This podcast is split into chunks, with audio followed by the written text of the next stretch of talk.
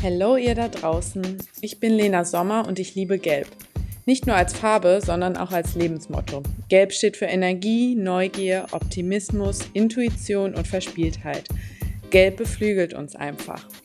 Als Expertin für Content Marketing und Kommunikation helfe ich Selbstständigen und kleinen Teams spielerisch mit Struktur und Spaß die eigenen Inhalte und den eigenen Stil zu finden, um sich zu positionieren. Im Yellow Talk rede ich mit anderen Menschen über gelbe Themen. Ganz nach dem Motto Do It Yellow.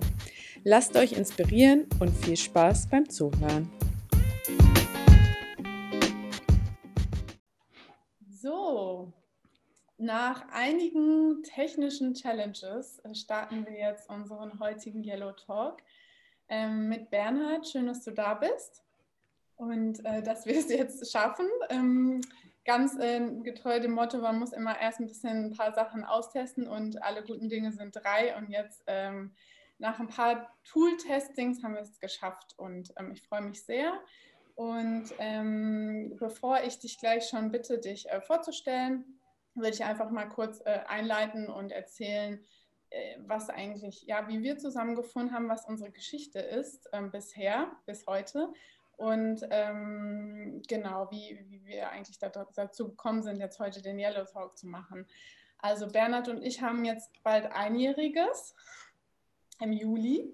Und äh, also wir haben uns im Sommer letzten Jahres 2020 kennengelernt und ähm, ja, es, für mich war es so ein bisschen Fügung eigentlich. Also es sollte, glaube ich, so sein, dass wir uns kennengelernt haben ähm, und oder Schicksal, wie auch immer man es nennen möchte. Ähm, und er oder du warst äh, ein nicht unwesentlicher Part ähm, in meinem oder auf meinem Weg in die Selbstständigkeit tatsächlich. Ähm, genau, und ja, wir ähm, arbeiten seit Sommer letzten Jahres äh, zusammen. Ich ähm, bin ähm, mit Bernhard und seinem äh, Team Aimcom ja eigentlich fast tagtäglich in Kontakt, zumindest äh, regelmäßig und auch mehrmals die Woche und ähm, wir haben schon viele coole Themen zusammen äh, gestemmt und ich denke, da werden auch noch einige kommen. Ähm, genau, und heute ähm, geht es um das Thema Führung und Führungskultur. Und ähm, als ich Bernhard oder als ich dich gefragt habe, äh, welches Thema, äh, worüber möchtest du gerne sprechen, kam das eigentlich wie aus der Pistole geschossen. und du erklärst uns gleich bestimmt auch, warum, warum dir das auch so wichtig ist.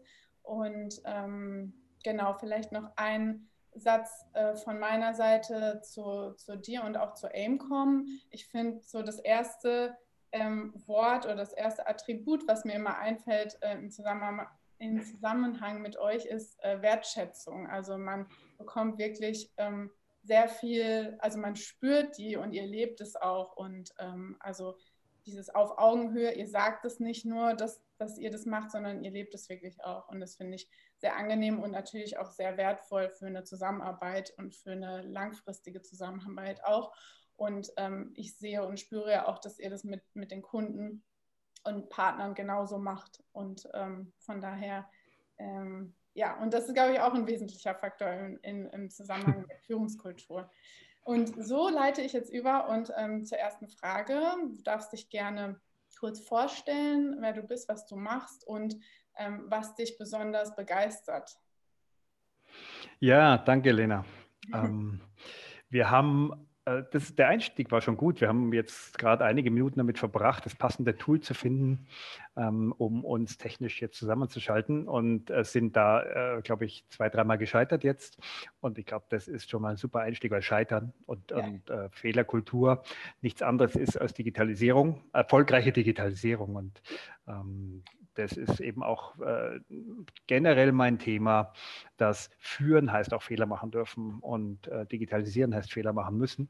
Sonst wird es nicht funktionieren, sonst kommen wir irgendwo hin, aber mit einer aller, äh, mit allerhöchsten Wahrscheinlichkeit nicht dorthin, wo wir hingehören und wo wir hin sollen. Ja, ähm, zu mir, was gibt es zu sagen? Ich bin ähm, wahrscheinlich, habe wahrscheinlich einen relativ ungewöhnlichen Lebenslauf, äh, würde mich selber als Creative Native bezeichnen, also ein Mensch, der im äh, kreativ im Sinne von, ich habe so mein, mein Werkzeugkasten, meine, meine Tools im Laufe des äh, Berufslebens mir angeeignet und auch natürlich privat in meiner Weiterentwicklung. Und aus denen und dem, was so, was ich so lerne, tagtäglich, was mir so begegne, versuche ich was Neues und, und Sinnstiftendes und Sinnvolles äh, zu schaffen und zu erschaffen. Und das ist für mich Kreativität. Das äh, kann was tatsächlich auch Gestalterisches sein, wie Texte schreiben, aber das kann auch was sein wie Führen. Ich glaube nämlich, dass Führung ein ausgesprochen kreativer Prozess ist. Ähm, außer dass er ein Prozess im Miteinander ist, ist es eben auch was sehr Kreatives und damit was super Spannendes, was wir so, ähm, glaube ich, aus der Historie, wie Führung in Deutschland gelebt wurde und denke ich, äh, immer noch gelebt wird, gar nicht so, so, so klar ist. Für die meisten Menschen ist Führung was Abschreckendes vielleicht oder was zumindest was eher Abstraktes und, und, und, und äh, Starres. Und das ist es überhaupt nicht. Im Gegenteil, es ist hochkreativ. Ja. Ähm, mein Lebenslauf ist, ich bin äh, Diplom-Sportlehrer, wie jeder in meiner Branche oder auch nicht.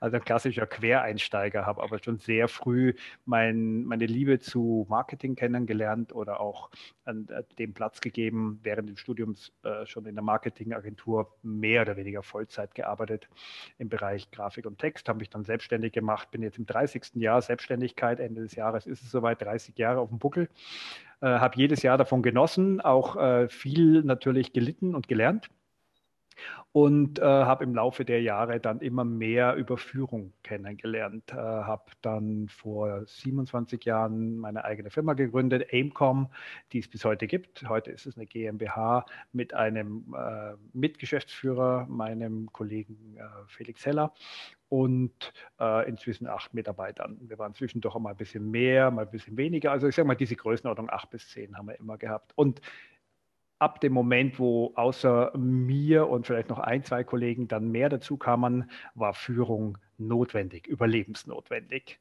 Weil äh, schon, ich glaube, in dem Moment, wo schon zwei Leute aufeinandertreffen und loslaufen, brauchen sie eine Richtung, einen Kompass, eine Navigation und da sprechen wir genau über Führung. Ja, genau. Und du sagst ja auch immer, dass, äh, das ist wirklich ein sehr, sehr schönes Zitat auch, was ähm, hier auch gut passt. Führung ist nicht verhandelbar, aber teilbar. Was meinst du damit? Ja, das ist mir vor vielen, vielen Jahren über den Weg gelaufen und am Anfang, es hat mich angezogen, dieses Zitat, und ähm, ich habe relativ schnell, hm, wie soll ich sagen, ähm, Freundschaft geschlossen, weil das nichts ist, was man auf den ersten Blick vermuten würde. Der klassische Frühstücksdirektor, der so in der ähm, in, der, in Deutschland so in den 60er, 70er, 80er Jahren so als Alleinherrscher ähm, Unternehmen geführt hat und mit der Zigarre da äh, hinter seinem Schreibtisch saß und so die Leute hat springen lassen. Ähm, über den sind wir hinweg zum Glück, aber irgendwann kam man dann die streng hierarchischen Organisationen in den Konzernen, die dann auch in den Mittelstand übertragen wurden und wo man über Chefs und Chefchefs spricht, äh, oftmals auch noch männlich leider, also dass da auch eine ganz spezielle Energie äh, kam oder die, die, die, Energien sehr einseitig wurden, nämlich so in Richtung hm, Taktieren und Machtspielchen. All das ähm, hat Führung geprägt über viele Jahre und prägt es bis heute noch. Ich behaupte, zumindest aus meiner beruflichen Erfahrung, dass heute noch im Mittelstand, aber vor vor allem in Konzernen und sehr streng hierarchischen Organisationen ähm, diese Art der Führung oder Führungskultur äh, in Anführungszeichen noch gelebt wird. Und das heißt, eine Person hat die Verantwortung, die alleinige und vollkommene, vollständige Führungsverantwortung. Und das funktioniert nicht. Und zwar deswegen schon, weil niemand in der Lage ist, bei der Komplexität, mit der wir heute äh, Projekte, Unternehmen, Prozesse führen, definieren, indem wir äh, parallel mit fünf Megatrends jonglieren müssen. Kein Mensch ist in der Lage, das bestmöglich oder hinreichend gut zu, zu managen. Ähm, das klingt äh, erstmal so, als müsste man dann die Führungsebene erweitern, aber genau das Gegenteil ist der Fall. Ich glaube, eine gute Führungskraft hat ein Gespür für seine, ich nenne es jetzt mal Kollegen, weil für mich sind es Kollegen, da lebe ich das Prinzip Augenhöhe immer schon weil die können sehr viel, meine Kollegen können sehr vieles sehr viel besser, als ich es kann. Also werde ich doch in den Bereichen, in denen ich diese Entscheidungen nicht treffen kann, die aber getroffen werden müssen, ähm, Kollegen über Rollen dann mit einbeziehen in Führung. Und dann entsteht so ein Teamgedanke. Ich glaube eben, dass geführt werden kann im Team. Das heißt, Entscheidungen werden im Team getroffen, Allerdings muss Führung eben auch verteilt mit Hüten sein. Also die, die Führungsrolle äh, zu in bestimmten Bereichen kann einer, muss ein, ein Einzelner oder eine einzelne Person ähm, innehaben. Ähm, aber die verschiedenen Bereiche können auf verschiedene Menschen oder auf verschiedene Hüte dann verteilt werden. Also in der Praxis zum Beispiel ein sehr technisches äh, Projekt, nehmen wir mal ein Digitalisierungsprojekt, ähm, ein, ähm, ein, ein, ein, Prozess, ein analoger Prozess soll optimiert werden und dann digitalisiert werden. Wichtig ist, dass er erst optimiert wird, bevor er digitalisiert wird. Mhm. Dann soll er verbessert werden. Ähm, und da gibt es einen äh, konzeptionellen Anteil und den kann die Führungskraft ja auch steuern und den Hut aufhaben und äh, auch im Team dann vorantreiben. Aber da gibt es sicher auch einen technischen Teil, nämlich nennen wir es mal eine Systemarchitektur, die dafür notwendig ist. Und wenn die Führungskraft das entscheiden soll und steuern soll, dann muss sie sich massiv einarbeiten oder wird massiv ähm, und überfordert sein, die passenden Entscheidungen zu treffen. Und in dem Moment kann ich meinen IT-Verantwortlichen mit in die Führung nehmen. Das ist so ein klassisches Beispiel in der Digitalisierung. Mhm. Ja, und auch das Stichwort Selbstführung oder Eigenverantwortung spielt ja da auch immer mit rein. Also schon allein aus diesem Gesichtspunkt ist es ja, muss es äh, geteilt werden. Also die Führung. Ähm, klar, es muss einer die, äh, die zentrale Verantwortung haben, aber nur weil man die zentrale Verantwortung hat als Führungskraft, heißt es ja nicht, dass ähm, dass man alles ähm, steuert und alles vorgibt, genau, sondern dieses Miteinander ähm, ja. dann ja auch viel bessere Ergebnisse rauskommen oder eine ganz andere Motivation dahinter ist. Ja. Ja, da bin ich, ja.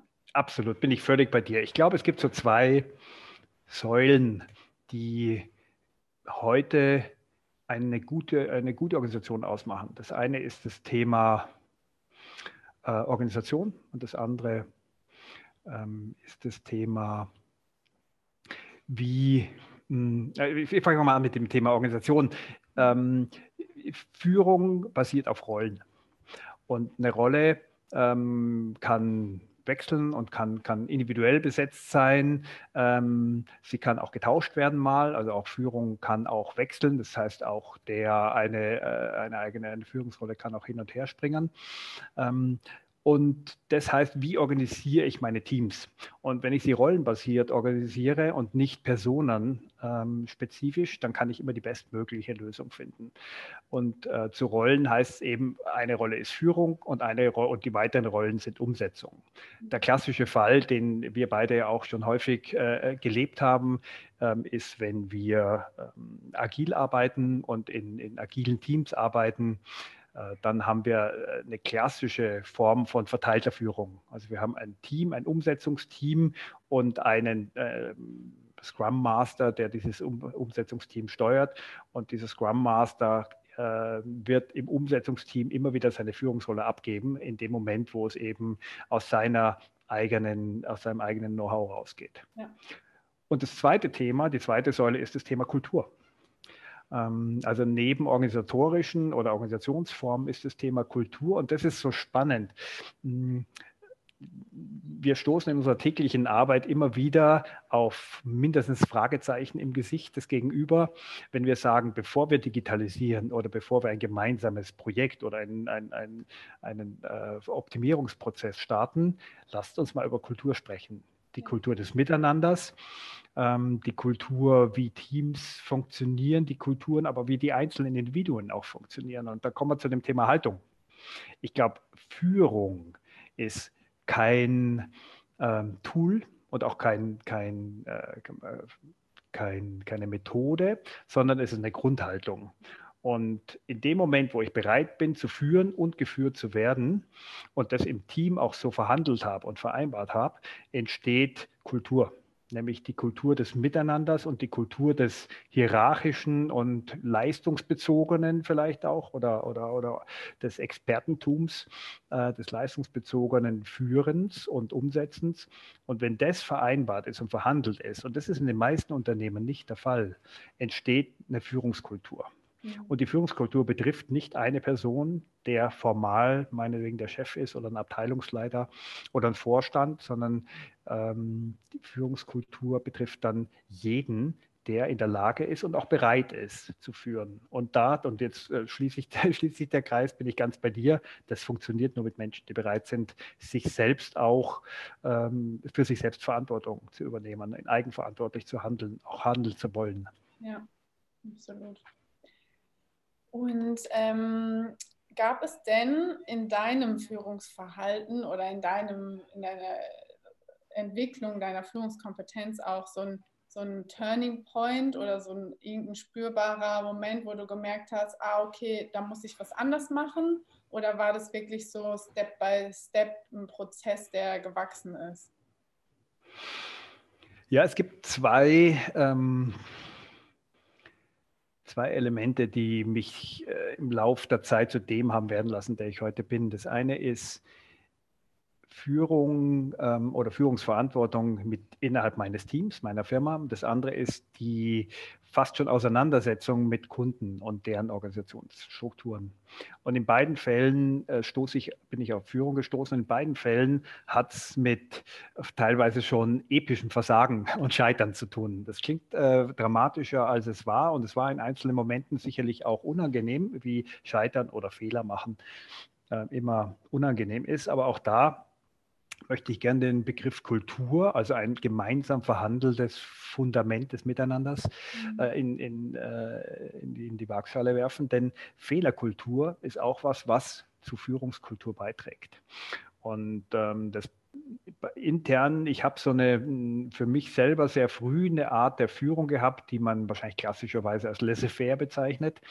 Also leben und leben lassen, äh, die passenden Leute ins Team holen. Äh, AIMCOM hat äh, sich entwickelt von anfangs ein, zwei, drei Leuten hin eben bis zu äh, zweistellig.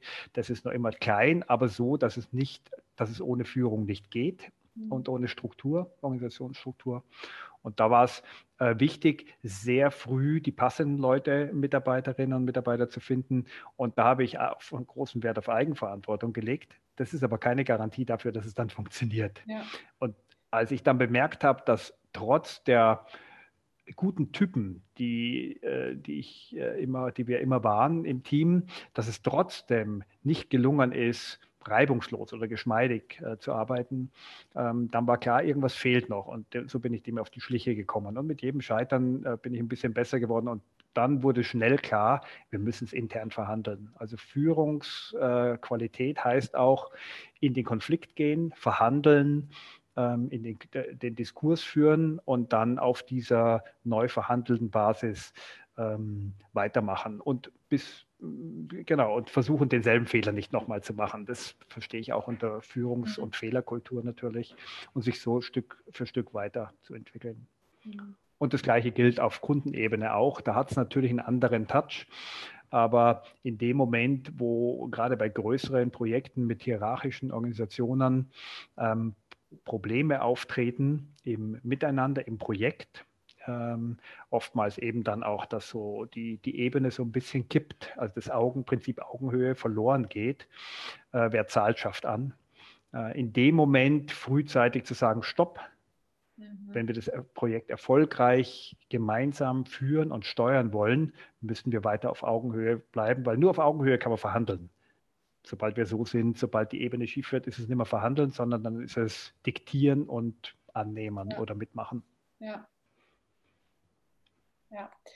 Dieses Prinzip Augenhöhe, was du jetzt schon ein paar Mal erwähnt hast, das ist ja auch, ähm, schlägt sich auch äh, nieder in den Werten, die du mit dir trägst und ins Unternehmen trägst und auch mit zu den Kunden trägst. Gibt es noch, und auch seit der Gründung, so wie du es mir erzählt hast, damals ja auch schon dieses äh, Prinzip Augenhöhe, das Miteinander. Gibt es noch ähm, ein, zwei weitere Werte, ähm, die aus deiner Sicht ähm, einfach unerlässlich sind, also die auch für eine gute Führungskultur da sein müssen?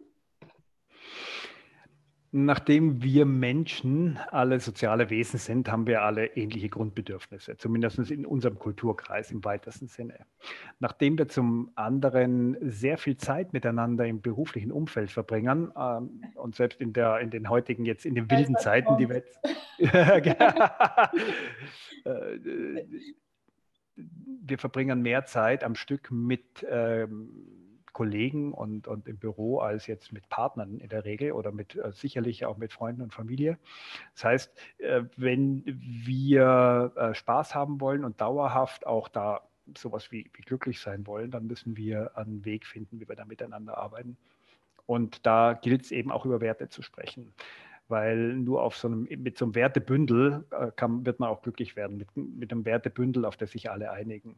Und ähm, das ist außer gemeinsam Mittagessen, was zum Beispiel so ein kleiner Nebeneffekt ist. ja, das habe ich ja schon angesehen. äh, für die, für euch da, äh, die ihr noch nicht bei uns beim Mittagessen dabei wart, das war was, was mir seit würde ich sagen, seit 25 Jahren wichtig ist, dass wir uns mittags rausnehmen, alle zusammen aus der Firma. Äh, früher haben wir selber gekocht, irgendwann sind wir zu groß geworden, da ging das dann nicht mehr wirklich gut. Und dann haben wir gesagt, wir gehen wenigstens essen, suchen uns gute Plätze aus und die gibt es inzwischen zum Glück äh, zuhauf, auch hier in, in Mönchengladbach und gehen mittags essen. Erstens haben wir eine gute Grundversorgung, was so das, das, das Essen betrifft, ähm, was hilfreich ist. Das Zweite ist, wir sind wirklich komplett raus und können über Themen sprechen, äh, die nichts oder wenig mit Arbeit zu tun haben und äh, wo wir einfach auch ein Stück weit regenerieren und Mensch sein dürfen. Ja, das, weiß ich, äh, das genieße ich auch sehr und weiß es immer sehr zu schätzen. Also es ist auch, ähm, also es ist ja nichts anderes als die Batterien wieder aufzuladen um dann danach vielleicht kurz ins Mittagsloch zu fallen, aber danach nochmal gut arbeiten zu können. Ja. Mhm. Es wird ja oft von dieser fast schon ominösen Work-Life-Balance gesprochen. Und was ich sicherlich feststelle, weil ich bin mit Abstand der Älteste hier, ich habe die 50 schon deutlich überschritten. Äh, der Großteil meiner Kollegen, auch wie du, du bist die Jüngste bei uns, ähm, ist so, sagen wir mal, zwischen 30 und 40, also eine eigene Generation. Und da habe ich festgestellt, dass sich es verändert hat. Früher war noch das Thema zum Beispiel Firmenwagen, mhm. was, was man jemanden fast schon verpflichtend zur Verfügung stellen musste. Hatten wir auch noch, bis äh, ich dann bemerkt habe, dass die nächste Generation, ich glaube, bei uns hat kaum jemand noch ein eigenes Auto. Die wenigsten haben ein eigenes Auto und sagen, manche haben gar keinen Führerschein mehr und sagen, mir sind andere Themen wichtig. Das Mittagessen ist sowas, aber dieses, ähm, sich wohlfühlen in dem, was man tut. Und ich möchte das Work-Life-Balance aufbrechen in so ein erfülltes Leben, weil ich glaube, dass das Trennen, dieses künstliche Trennen von Arbeit und äh, Nichtarbeit, hm, es so stigmatisiert. Äh, Im günstigsten Fall habe ich Elemente in meinem Berufsleben und das gelingt, glaube ich, auch gerade durch das Integrieren von Homeoffice, also von Remote, von verteilten Arbeiten auch immer mehr. Im günstigsten Fall habe ich Elemente, die ich auch im Privatleben äh, schätze, im Berufsleben. Und mhm. das ist zum Beispiel neben der guten Ernährung oder dem Essen auch ein Austausch, ein Miteinander, ein kreatives, schöpferisches Element ähm, irgendeine Form von Freude und, und, und von Bereicherung, auch zum Beispiel das Aufbauen von Wissen, was mich ja auch dann privat zu einem neugierigere, neugierige, neugierigeren oder auch, oder ja, wie soll ich sagen, moderneren Menschen. Mhm. Klingt jetzt vielleicht ein bisschen komisch, aber ich kann heute im Berufsumfeld so viel lernen, was ich mit als, als, als Persönlichkeitsentwicklung, sage ich mal, verbuchen kann. Ja. Ähm, und dem muss ich Platz geben. Und das ist das, was für mich sehr früh klar war. Einer der wichtigsten Werte, die ich neben Freiheit, also so einem, einem hohen Maß an, äh, an, an Offenheit ähm, für Individuen, ist es eben auch die Selbstführungskräfte meiner Kolleginnen und Kollegen zu fördern. Mhm. Also Selbstführung ähm, da muss man der Typ dafür sein natürlich, aber Selbstführung als fast schon verpflichtende Chance für jeden Einzelnen, sich einzubringen. Ja. Denn letztlich, äh, das hat auch Steve Jobs schon gesagt bei den Einstellungsgesprächen, ähm, da hat er seine Gegenüber immer gefragt, was können wir denn von Ihnen lernen? Und ja. so sehe ich das auch. Lena, was kann ich von dir lernen? Und das war auch, glaube ich, auch einer unserer ersten Gespräche. Genau so ja. ist es. Du ein, hast ein ganz anderes Mindset, äh, bringst so viel mehr mit. Ähm, und auch alle Kollegen hier, die, wenn wir das alles in die Waagschale werfen und jeder der Beste, die beste Version von sich selber sein kann und noch zusätzlich äh, wir uns gemeinsam und einzeln noch weiterentwickeln, naja, dann wird das Maß an, an, an Glück äh, auf jeden Fall täglich besser und höher. Absolut. Und an Erfüllung auch, ne? Also das ist ja dieses Wohlfühlen, erfüllt sein, sinn, sinnvolle, also das Gefühl haben, man macht auch was Sinnvolles. Das ist ja auch was, was gerade in meiner Generation immer mehr ähm, das Bewusstsein dafür wächst, also irgendwie wirklich was zu machen, was einen selbst erfüllt. Und das heißt ja, mhm. dass da irgendwie ein Sinn ist für einen. Ja. Okay. Absolut. Dann würde ich last but not least die letzte Frage stellen. Die hat jetzt ähm, vielleicht weniger mit Führungskultur zu tun, aber ähm, was bedeutet für dich Yellow? ich weiß, du bist Orange.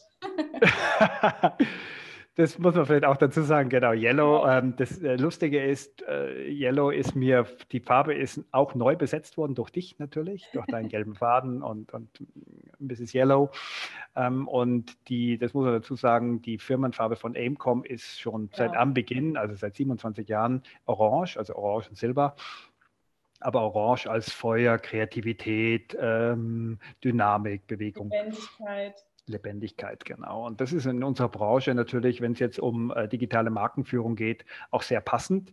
Ähm, und dann habe ich bemerkt, dass die Lena oft Orange anhat, obwohl sie ja Frau Yellow heißt. also für, bin, obwohl du für ich bin da sehr offen. Und das ist auch in meinem Farbschema mit drin. Definitiv. Also Orange und Gelb sind sehr nah beieinander.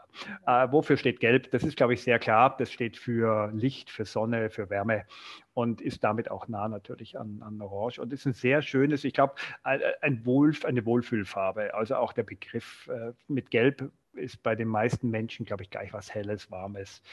Ähm, wahrscheinlich auch äh, verbunden mit, mit eher mit Urlaubsgefühlen und mit, ähm, mit was Fröhlichem und Offenem. Und das ist für mich auch so. Also Gelb ist eine sehr, sehr schöne Farbe.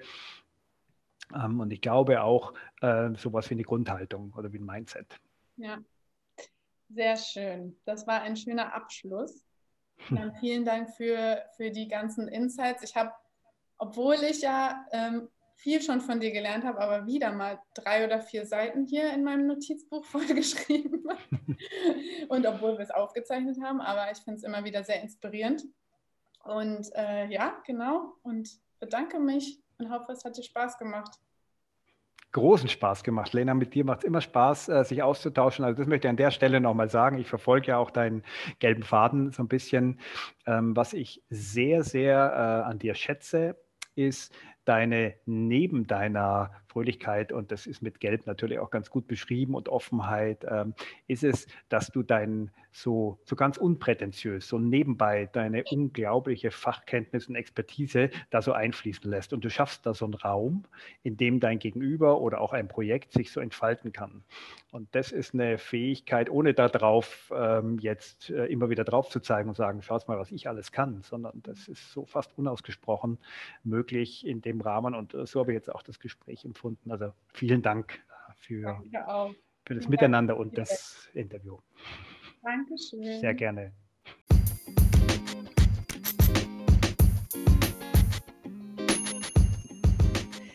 So, das war er, der Yellow Talk. Ich bin mir sicher, ihr seid jetzt genauso inspiriert und beflügelt wie ich. Teilt gerne auch mit mir, was Yellow für euch bedeutet. Danke an dieser Stelle an alle fürs Zuhören und bis zum nächsten Yellow Talk. Ciao, ciao.